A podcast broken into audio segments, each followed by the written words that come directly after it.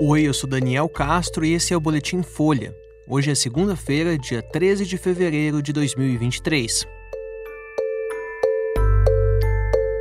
Mortes em terremoto na Turquia e na Síria passam de 33 mil. Estados Unidos e China relatam novos casos de objetos voadores não identificados. E OAB pede a Moraes que golpistas presos sejam transferidos para estados de origem.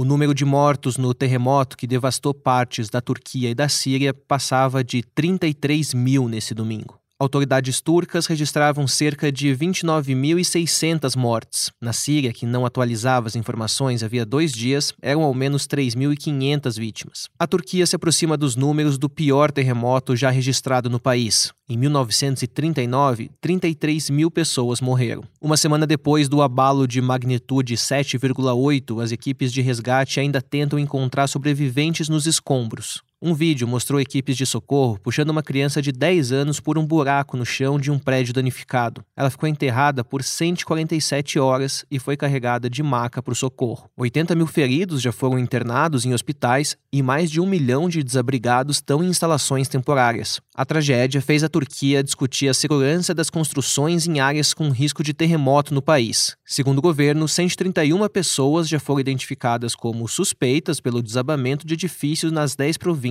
afetadas. Em meio a uma onda de saque, sobreviventes passaram a montar barracas perto de construções danificadas para tentar evitar a ação de criminosos. O presidente turco Recep Erdogan prometeu punir os saqueadores. Ele tem sido pressionado por críticas que apontam lentidão nas ações de socorro do governo.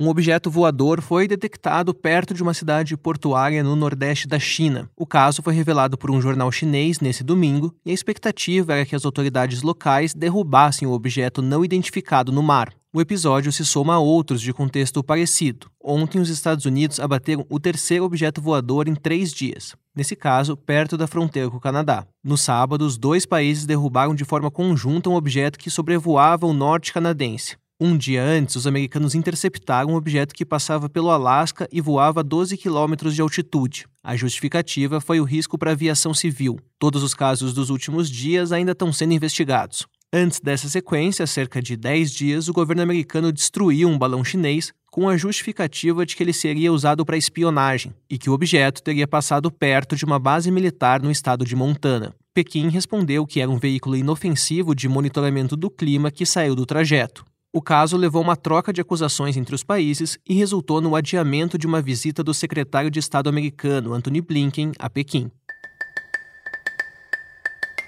E a OAB pediu ao ministro do STF, Alexandre de Moraes, que os bolsonaristas presos depois dos ataques golpistas de 8 de janeiro sejam transferidos para os estados de origem. Segundo a Ordem dos Advogados, as prisões de mais de 1.400 pessoas fizeram a população carcerária do Distrito Federal subir cerca de 10%. A entidade destaca o aumento no número de atendimentos de saúde e de advogados, além de escoltas e outras rotinas carcerárias. Isso teria impacto negativo no sistema penitenciário e provocaria gastos maiores para os cofres públicos. A OAB diz ainda que o efetivo de policiais penais não cresceu para dar conta da demanda. Desde 8 de janeiro, ao menos 1.420 suspeitos de participação nos atos golpistas foram presos. Dos detidos em flagrante, 916 tiveram a prisão convertida em preventiva, ou seja, sem prazo determinado, e 464 receberam liberdade provisória com medidas cautelares. A Procuradoria-Geral da República já ofereceu denúncias contra mais de 650 suspeitos de participação nos ataques. Esse foi o Boletim Folha, que é publicado de segunda a sexta, duas vezes por dia, de manhã cedinho e no final da tarde. A edição de som é do Rafael Conkle. Essas e outras notícias você encontra em folha.com. Até mais!